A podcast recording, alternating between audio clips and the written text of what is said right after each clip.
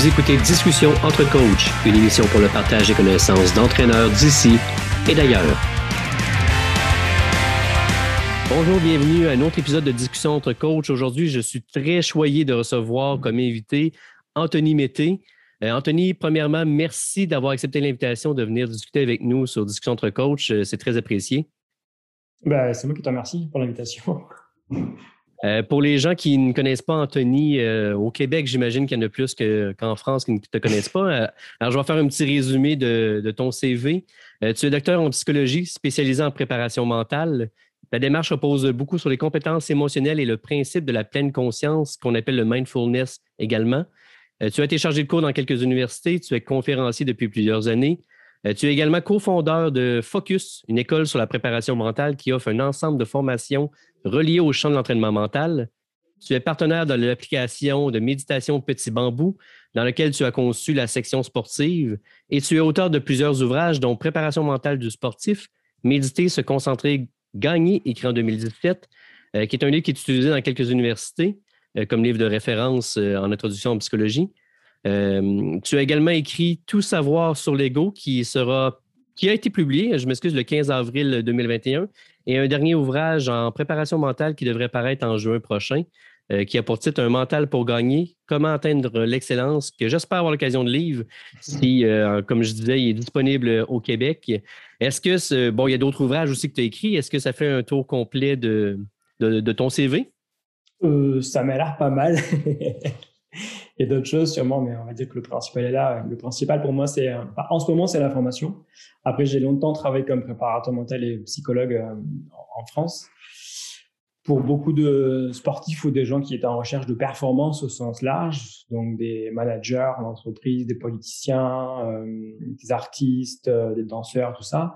Et maintenant, mon travail se recentre beaucoup plus sur la formation, un peu de conférences et, euh, et l'écriture du coup de, bouquins qui font le, lien entre toutes ces différentes théories et activités.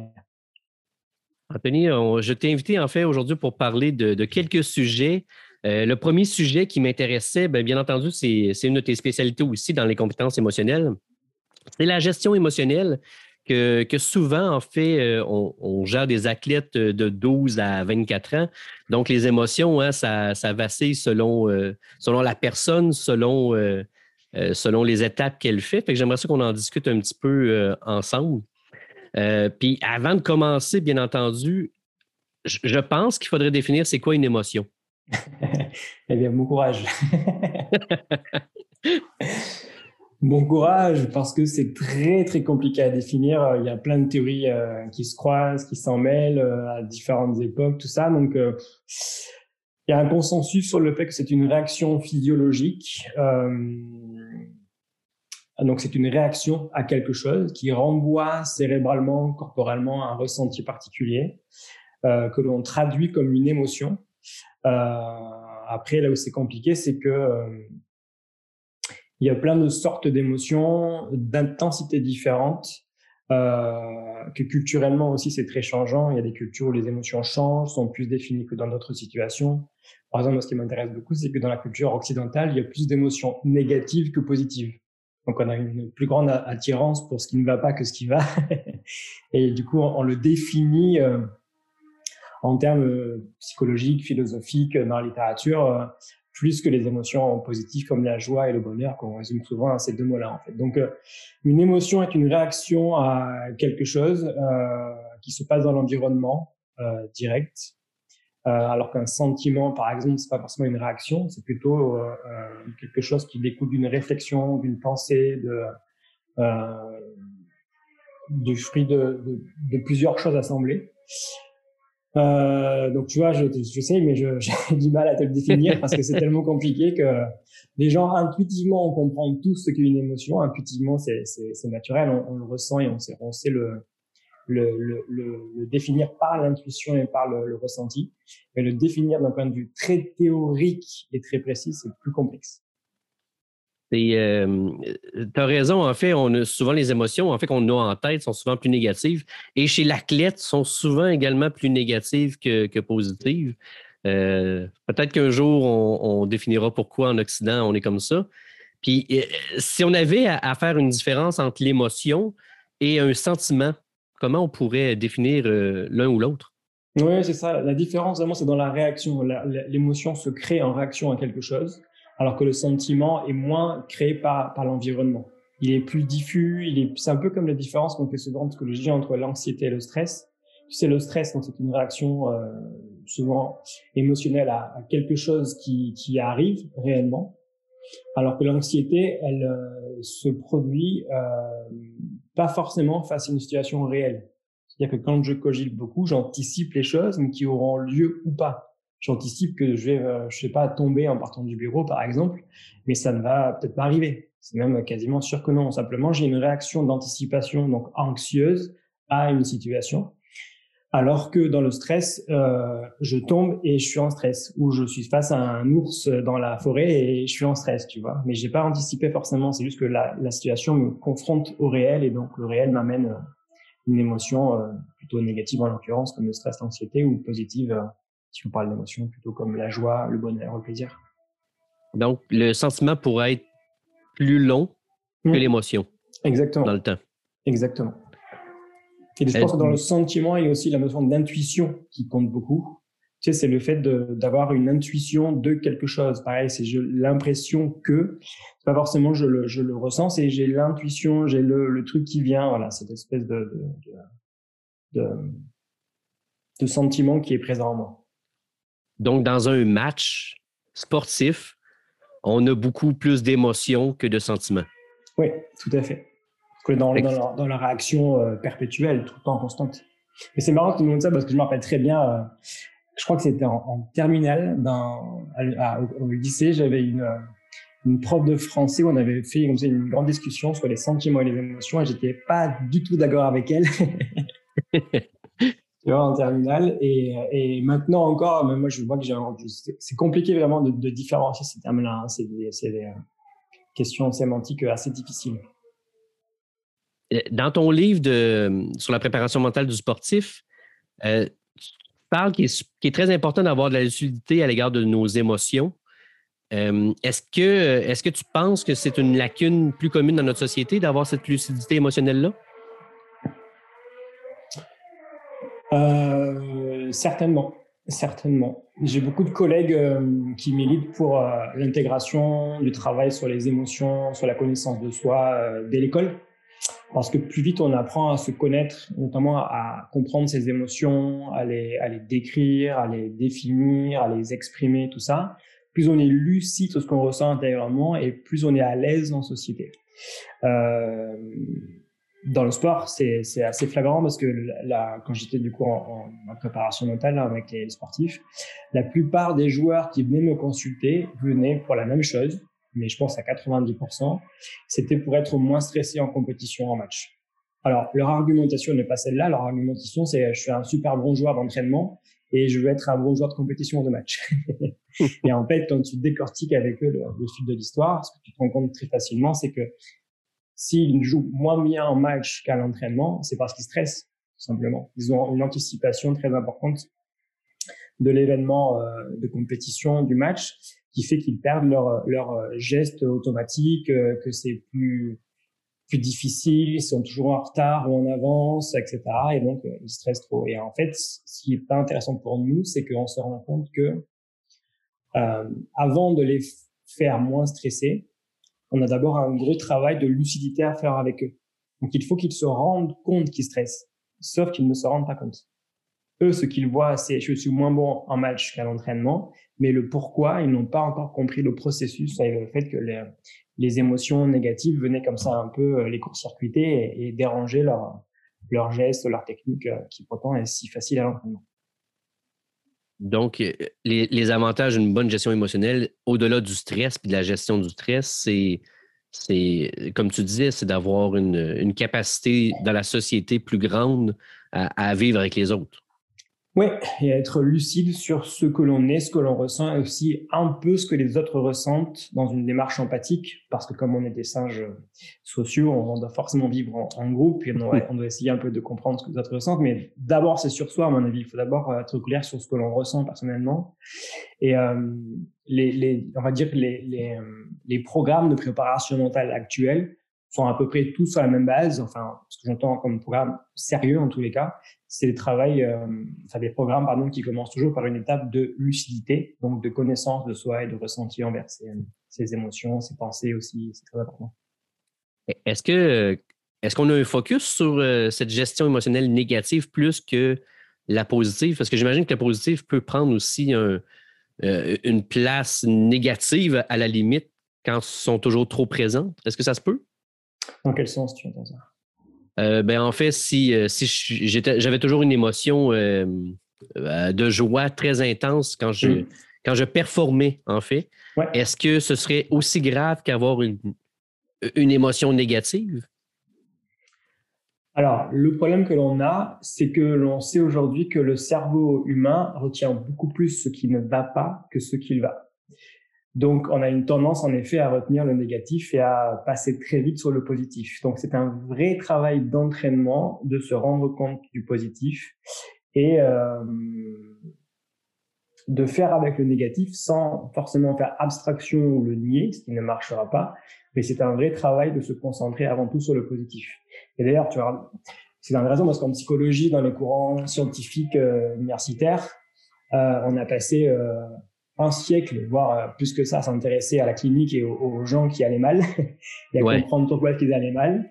Et on s'intéresse que depuis 10 ans, 20 ans à la psychologie positive. Donc, on va chercher chez ceux qui vont bien. pourquoi est-ce qu'ils vont bien? En essayant de le reproduire ailleurs, en fait. Mais ça, ça te montre bien comment on est attiré par le négatif et comment on est, comment on est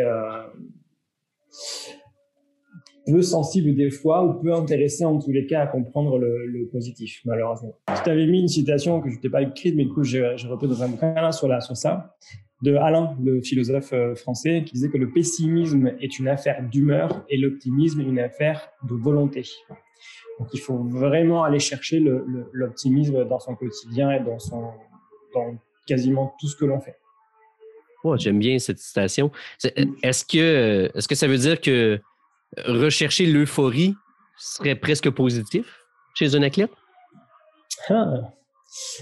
Euh, l'euphorie, à mon sens, ce serait une émotion peut-être un peu trop grande, un peu trop haute en termes d'activation, qui pourrait être euh, négative.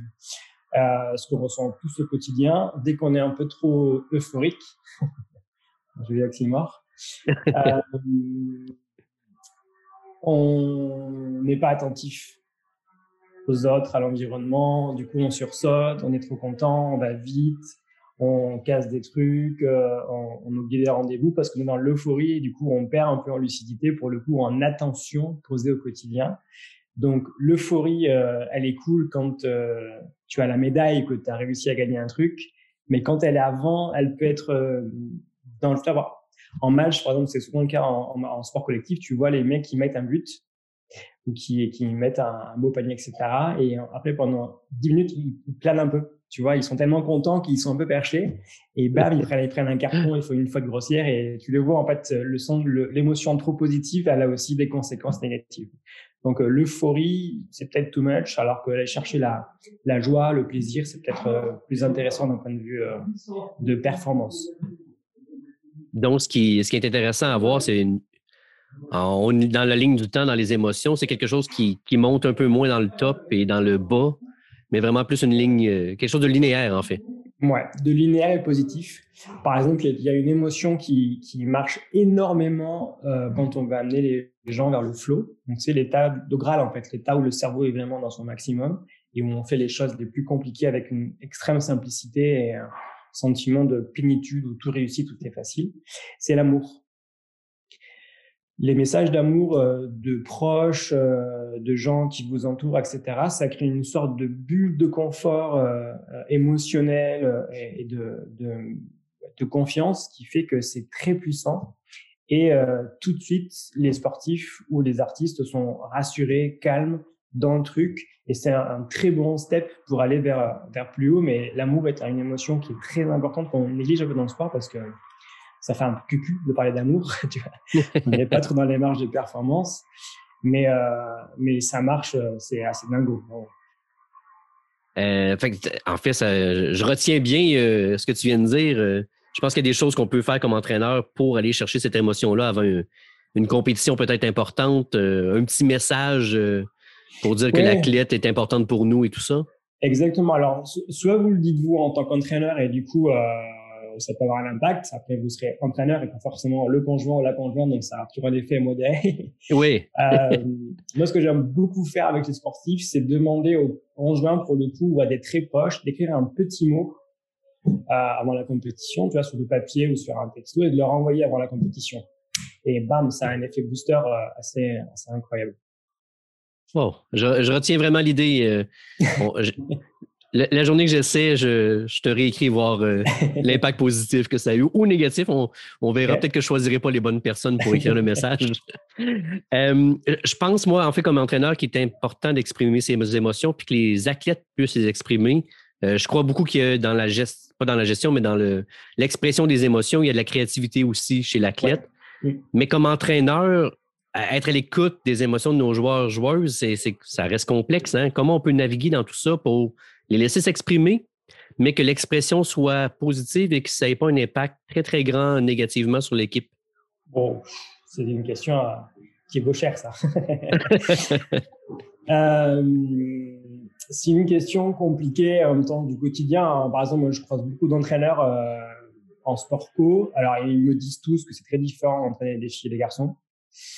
Sans faire de clichés, les filles sont plus dans l'émotion et ont un plus grand besoin d'exprimer, de comprendre, de mettre du sens, d'être dans la relation, dans la relation d'affectif et de, voilà, de, d'émotions en général. Donc eux, les coachs de ces groupes féminins ont beaucoup plus de job à faire sur l'aspect euh, compréhension et travail émotionnel, régulation des émotions euh, individuelles et donc collectives. Euh, les entraîneurs d'hommes avec de, de, gars avec qui je travaille ont moins ce problème-là, mais l'ont quand même. Parce qu'il y a toujours des gars qui ont besoin d'avoir du confort, de la relation proche avec leurs entraîneurs, d'être rassurés, etc. Donc il y a un travail à faire avec, eux. Mais c'est assez difficile, tu vois, nous, par exemple, moi, je bosse beaucoup avec des, footballeurs et des rugbyman, et, et, une des grandes différences, c'est le nombre d'athlètes. En foot, les équipes, euh, tu joues à 11 sur un terrain, mais tu comptes qu'une équipe pro, c'est 18-20 joueurs à peu près.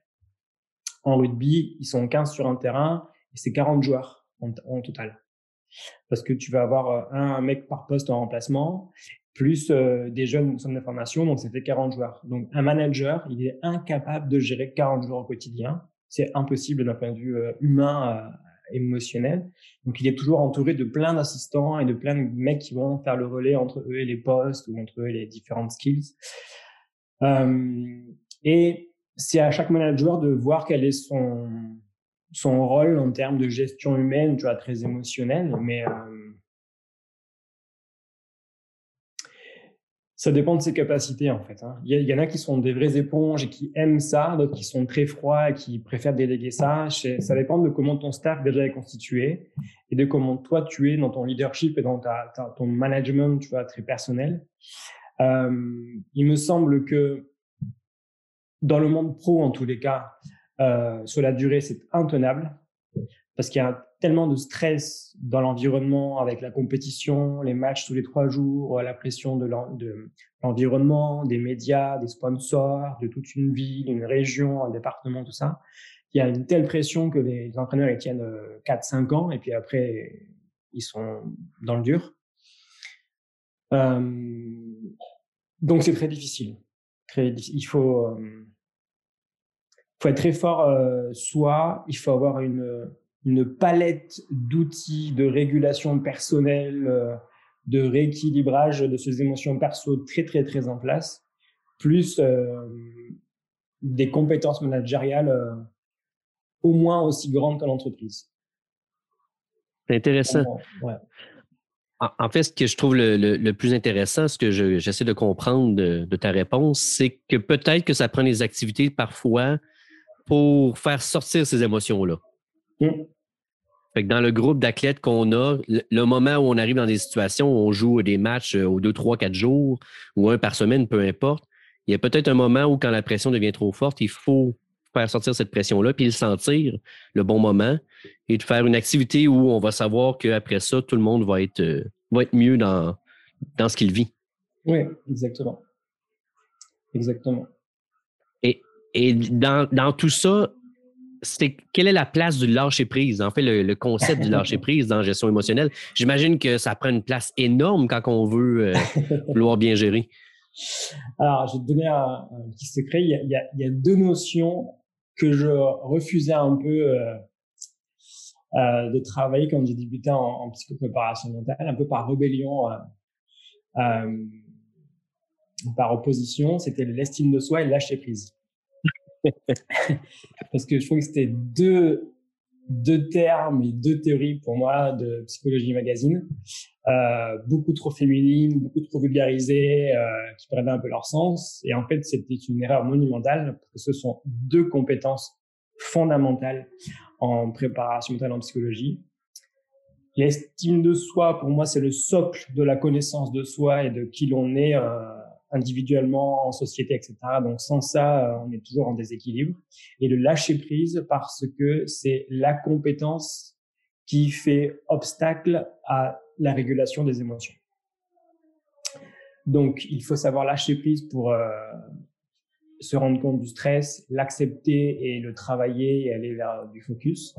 Il faut se rendre compte, se rendre compte pardon de, de ces émotions globales et euh, lâcher prise sur le besoin d'anticipation, de contrôle, euh, de, de tout faire parfaitement, etc., etc., pour que ce soit aussi plus léché.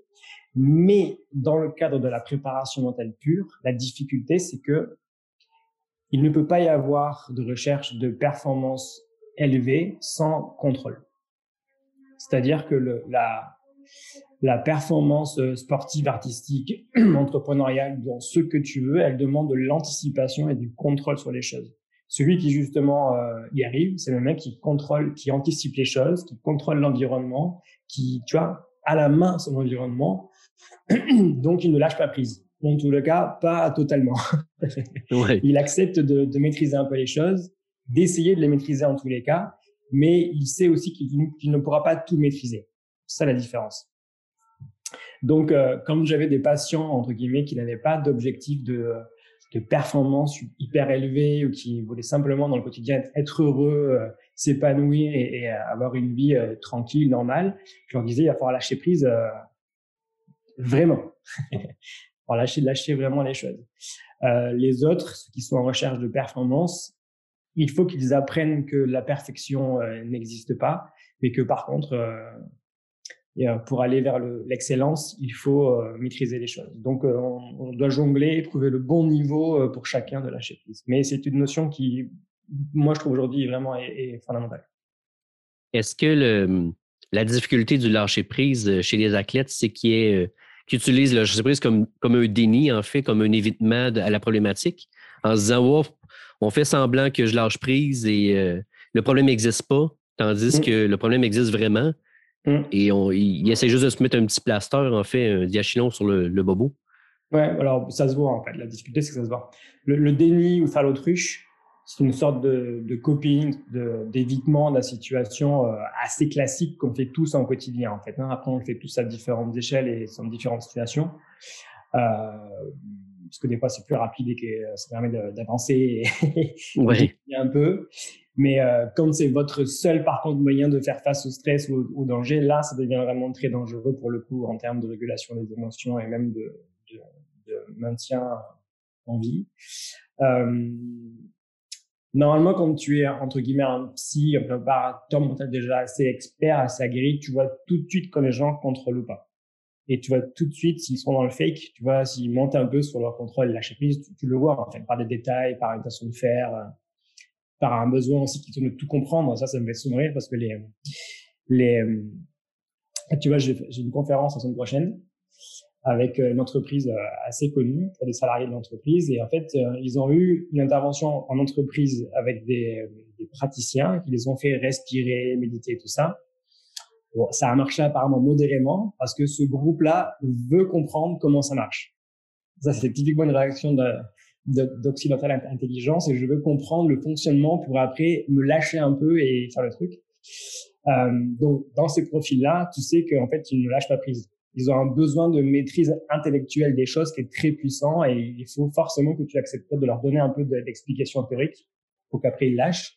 Alors que les Asiatiques ou les, euh, les cultures mindful, tout ça, ils sont dans la, pratique avant toute chose. Et le sens ou la compréhension ne les intéresse pas forcément à eux, mais voilà. Donc, je sais plus où je, veux leur revenir, mais pour te dire que le lâcher prise, ça, dépend de, qui tu es en face de toi et du, besoin de, contrôle des gens, de, de plein de choses.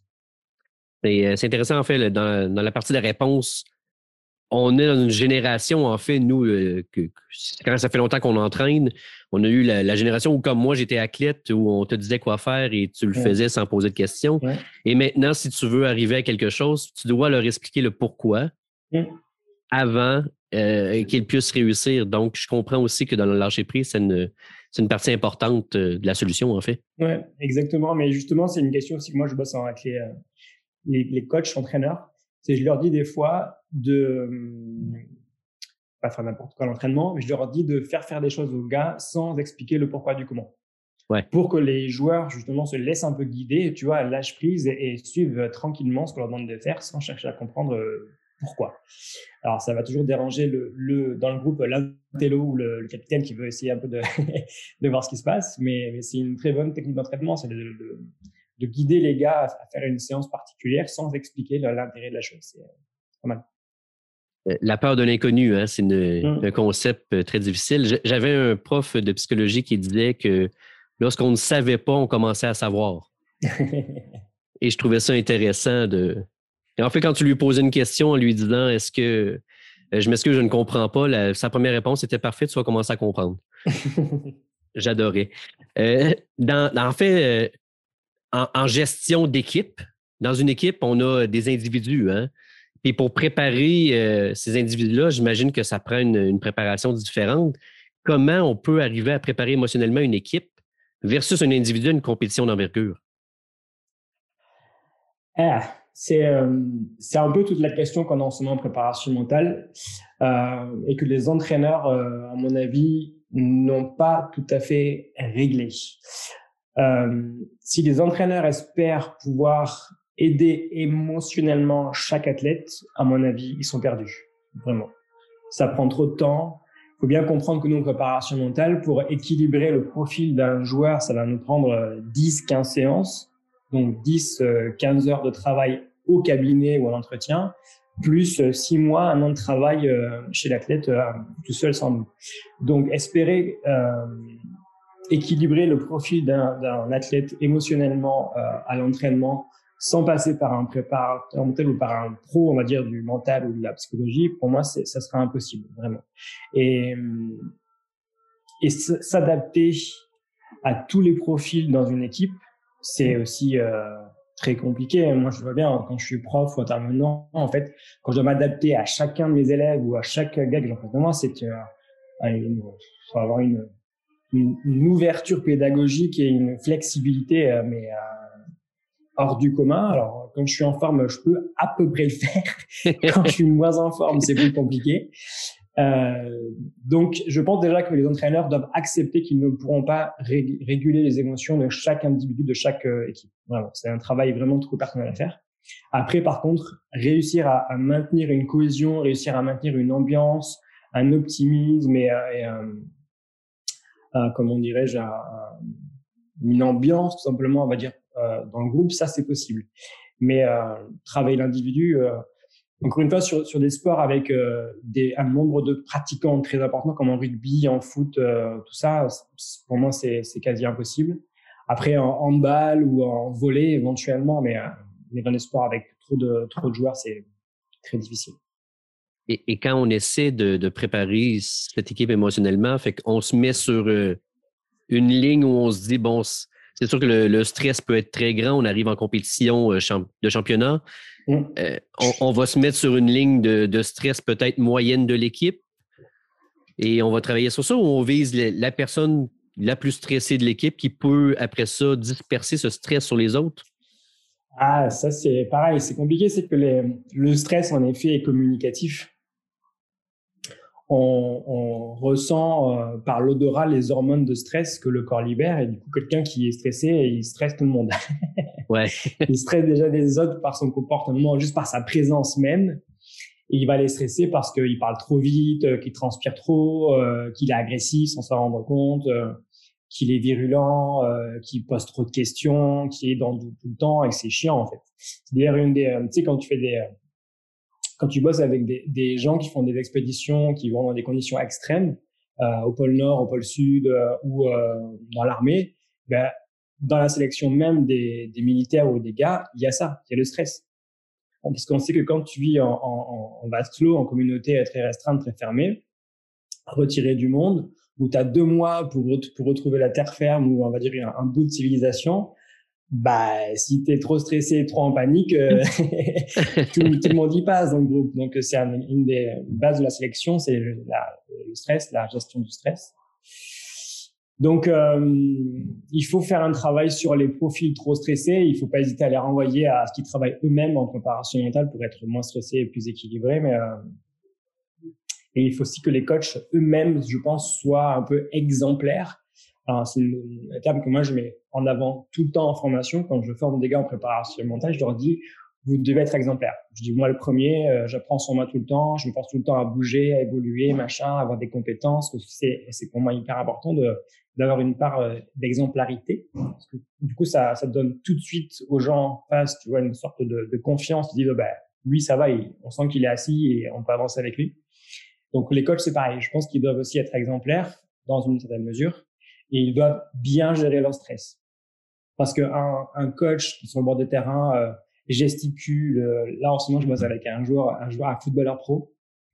Du coup, je vois, je vois les matchs à la télévision, et, parce que sur le terrain, de PL. Et, je suis toujours fan de quand la, la, la, la, télé filme en gros plan son coach, parce que je vois dans ses yeux qu'il est au bord de l'explosion, qu'il est en panique totale. Je me dis, mais comment un coach qui stresse comme ça sur le bord de terrain peut renvoyer des messages rassurants à ses joueurs C'est quasiment impossible, parce que tout ce qui dégage en termes d'émotion, de gestuelle, quasiment animal, primaire, c'est de la peur. Donc c'est euh, c'est impossible. Donc les coachs doivent travailler sur eux sur leur gestion du stress, de la compétition, tout ça, et puis après essayer de faire en sorte que les gars soient moins stressés, mais c'est un, un, vrai travail hein, quand même, c'est difficile. Et euh, je repense à la question précédente sur le fait de donc de déléguer aux préparateurs mentaux le, le suivi mental. C'est aussi parce que euh, je me rends compte de plus en plus là qu'en formant des entraîneurs, du coup en formant des gens souvent sportifs qui s'intéressent à la préparation mentale, c'est que euh, il y a des notions en préparation mentale que je pense à peu près tout le monde peut travailler, c'est-à-dire euh, les préparateurs physiques, euh, les entraîneurs, euh, même des fois les médecins, etc., qui sont la base. Tu vois, la motivation, la concentration, ça pour moi c'est la base. Tout le monde peut travailler ça. Mais il y a des fois des compétences qui sont plus psychologiques et qui demandent par contre de réelles bases et connaissances en psychologie clinique. Et l'estime de soi, typiquement, c'est ça.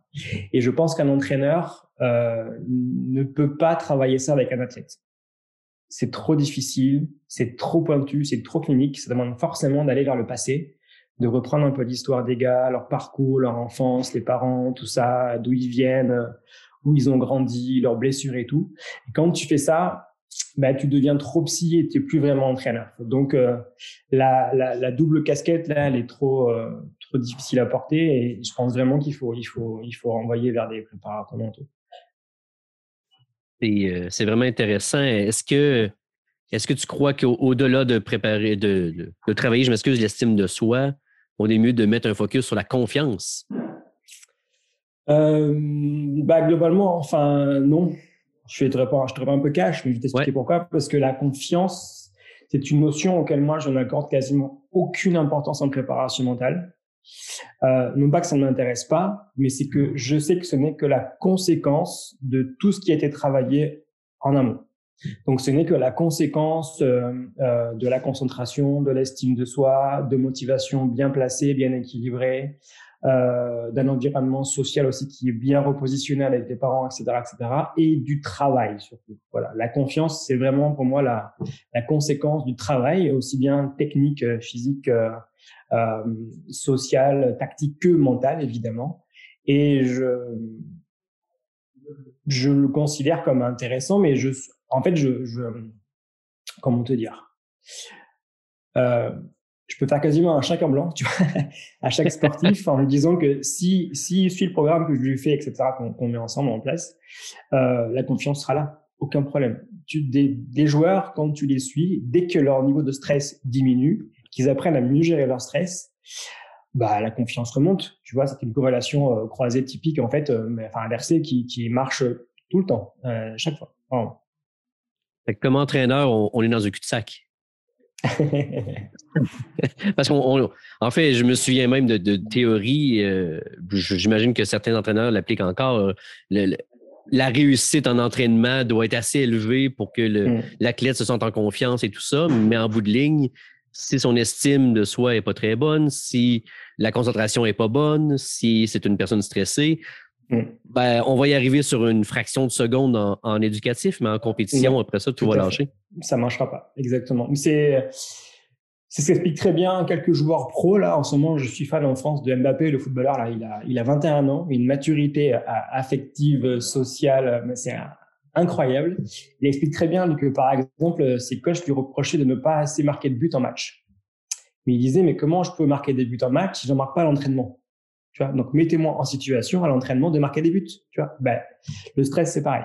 Si tu veux que des, joueurs aient confiance en eux en match, il faut d'abord que tu, qu'ils aient confiance en eux à l'entraînement, c'est la base. Et pour ça, il faut les stresser. Il faut leur apprendre à gérer le stress, à les mettre en difficulté, en échec, à rebondir, à, à trouver des solutions, à travailler, à travailler, à travailler et à travailler. Et quand ils font ça à l'entraînement, après, le, le, match, ce n'est que euh, une répétition de plus, ce n'est que l'aboutissement. La, c'est comme les militaires qui te disent que le plus dur, c'est euh, l'entraînement, c'est pas la guerre. Parce que normalement, l'entraînement est plus dur que la guerre. Et ils vont pas, ils vont pas à la guerre en étant pas préparés ou en, en ayant une trop grande en cas, part de hasard dans leur, leur prise de risque. C'est pour eux c'est impossible. Pour le coup leur leur vie est en danger, donc ils y vont moins en rigolant euh, que les sportifs ou en prenant comme ça ça à la légère. C'est impossible pour eux. Ouais, c'est, c'est pas la même réalité, hein, le sport ou, ou, la guerre. Je vais choisir le sport bien avant. Mais tu sais, c'est, c'est, c'est quand même des fois très proche. Hein. Moi qui bosse avec des sports des fois extrêmes, par exemple, les motards, les sports mécaniques en général, ou les mecs qui font des sports extrêmes, leur vie est en danger. Ah oui. Ah tu vois, donc quand tu fais un saut en moto à 20 mètres de haut et que tu fais une pirouette, enfin un salto, machin, un flip en l'air, bah tu retombes mal, euh, ça fait mal pour le coup, tu vois, et ça peut même être mortel. Donc c'est typiquement des sports où pour le coup, ce sont les gars que je croise qui ont la meilleure gestion du stress parce que eux, ils ne prennent pas de risques inconsidérés. Ils ne vont jamais sur un show, une compétition, sans avoir fait euh, je ne sais combien de fois le saut avant à l'entraînement en répétition et sans avoir tout booké, toute la préparation, le chemin, le transport, le, tout est préparé chez eux. Donc ils vont un peu euh, en compète comme à la guerre. C'est vraiment intéressant.